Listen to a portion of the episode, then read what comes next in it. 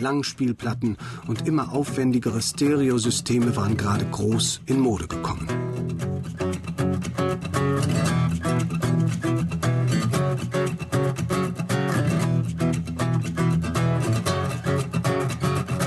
Also Musik war ganz wichtig, gehörte absolut dazu. Damals diese schönen Love-Songs und schöne Musik. Doch, Musik war wichtig, lief auch den ganzen Tag und man tanzte auch den ganzen Tag. Die Musik entsprach dem Zeitgeist. Alle waren schön angezogen. Das ganze Thema ging ja eigentlich nur darum, gut zu leben und die Liebe und Party feiern und fröhlich sein. Oh, man schlief den ganzen Tag. Dann nachmittags saß man im Café. Abends spielte man auf der Bühne traf Leute, hinterher ging man die ganze Nacht in irgendwelche Diskos tanzen und dann schlief man den Tag wieder, weil man ja da müde war.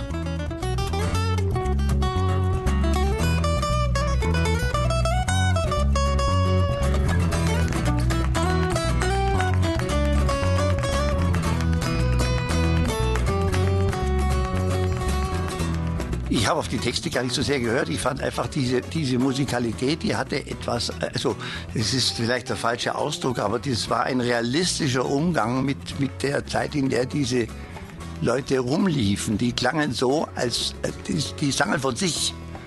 Einfach dieses sich, sich dem stellen, was einen umgibt, gegenüber dieser verlogenen äh, Darstellung in einer Scheinwelt von Lagen.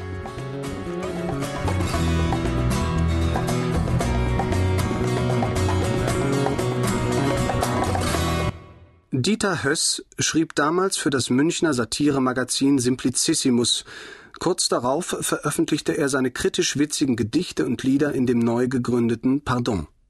Zwar war Höss zu dem Zeitpunkt kein junger Spund mehr, wie er sagt, sondern hatte knapp das Alter erreicht, ab dem man, nach Aussagen von damals, niemandem mehr trauen durfte, doch blieb er immer ein interessierter Beobachter der Bewegung, wie auch später der parallel entstehenden außerparlamentarischen Opposition.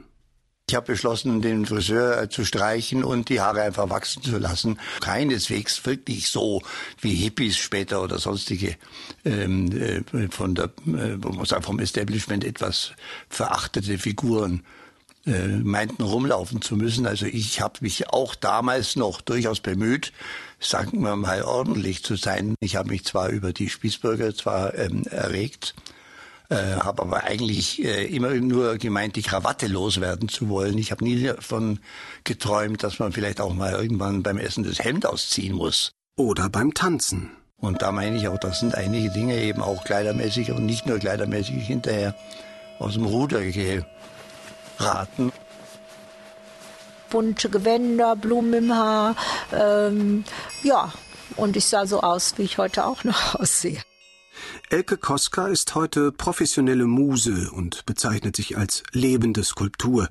Ihr Haarschopf ist wild, lang und rot. Meist trägt sie bunte, schrille Kleider, die sie selbst näht, und immer noch, auch nach 40 Jahren, Blumen im Haar. Viele Blumen. Elke Koska hat ihren eigenen Stil damals gefunden und blieb sich, Hippies hin oder her, bis heute treu. Ja, ich bin bunt. Ich schminke mich ganz bunt. Ich liebe Farben. Ähm, ich liebe bunte Kleider. Ich liebe eigentlich auch wehende bunte Kleider mit vielen Steinen drauf und Blumen drauf und Goldsporten drauf. Die Blumen im Haar. Ja, die Blumen habe ich auch gerne im Haar, weil man sagt ja auch Rosen öffnen die Herzen.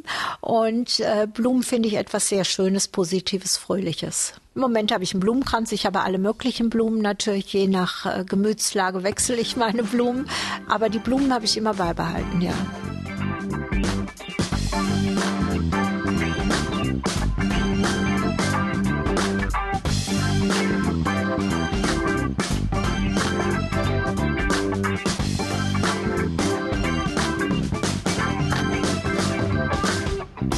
Ganz neu war die Flower Power der Blumenkinder, wie sie in Deutschland genannt wurden, als Zeichen der Freude, der Liebe, des Friedens, der Verbindung zum einfachen Leben nicht. Das hatten schon die deutschen Wandervögel um die vorletzte Jahrhundertwende für sich reklamiert.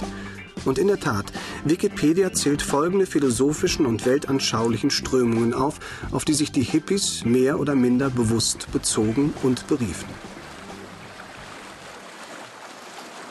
Schon das antike Griechenland kannte kulturelle Gegenbewegungen, wie die von Diogenes und den Kynikern, auf die sich auch die Hippies beriefen.